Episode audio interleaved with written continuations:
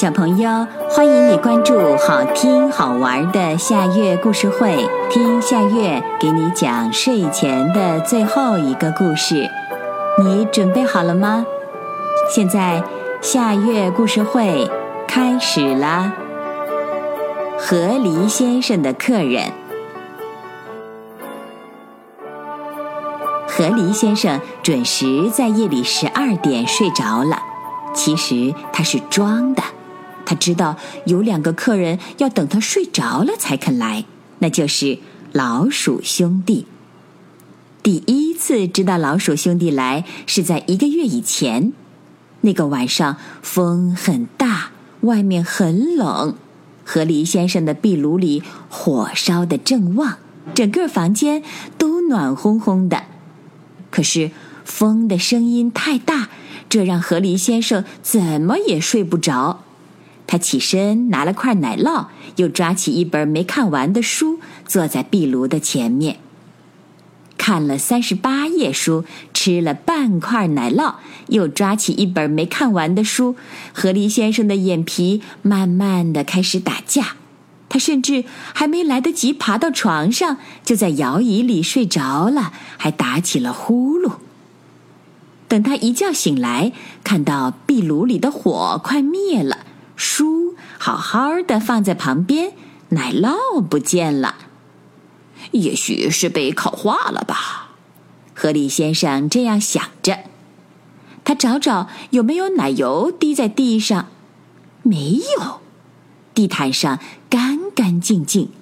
身上呢？看看自己身上，河狸先生差点跳起来。谁帮自己盖上了毯子？和黎先生一直自己住在房子里，生活的有些孤单，有些忙乱。比如，他的书会出现在床头和餐桌上，他会在橱柜边上和洗脸池里找到袜子。有时候，他甚至会被什么东西滑倒，爬起来一看，才看清是几天以前扔的果皮。河狸先生拿掉身上的毯子，在屋里到处找着什么。除了那半块奶酪不见了，地毯上的饼干屑也没了，脏了的袜子和衣服被放进一个筐里，书整齐地摆在书桌上。哈哈，是两位老鼠客人，一个鼠小大，一个鼠小小。河狸先生对着窗口的脚印儿看了又看。第二天，他没有早早的睡觉，在房子里走来走去，一直等到十二点，也没有见到客人来。可是，一觉醒来，河狸先生留的面包和腊肠还是不见了。哦，他们是专门等我睡着了才来的。河狸先生看着干净的桌子和地毯，知道老鼠兄弟又帮自己打扫过了。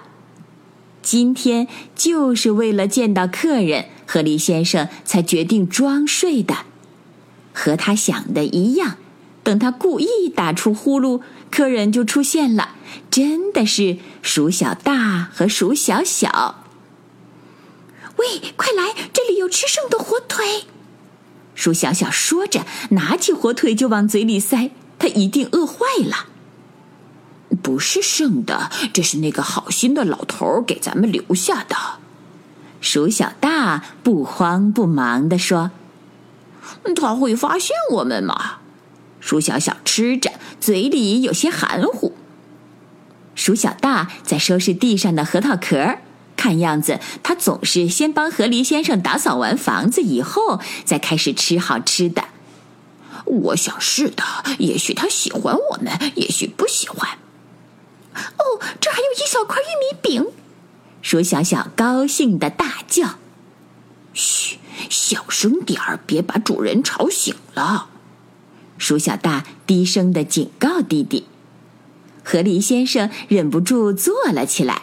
他笑呵呵地说：“其实我没睡着，欢迎你们，我的客人。”鼠兄弟吓得赶紧钻到角落里，鼠小小还碰倒了一个空的花瓶，他们半天都不敢出来。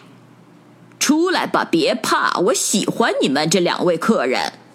河狸先生热情地说：“瞧，为了欢迎你们，我还准备了一些浓汤。”后来，河狸先生就不孤单了，他的家也不再乱了。对于三个好朋友来说，这个冬天里最幸福的事儿，就是在暖烘烘的壁炉边上读故事书，再喝一杯热咖啡。小朋友，这个故事的名字是《河狸先生的客人》，这也是今天的最后一个故事。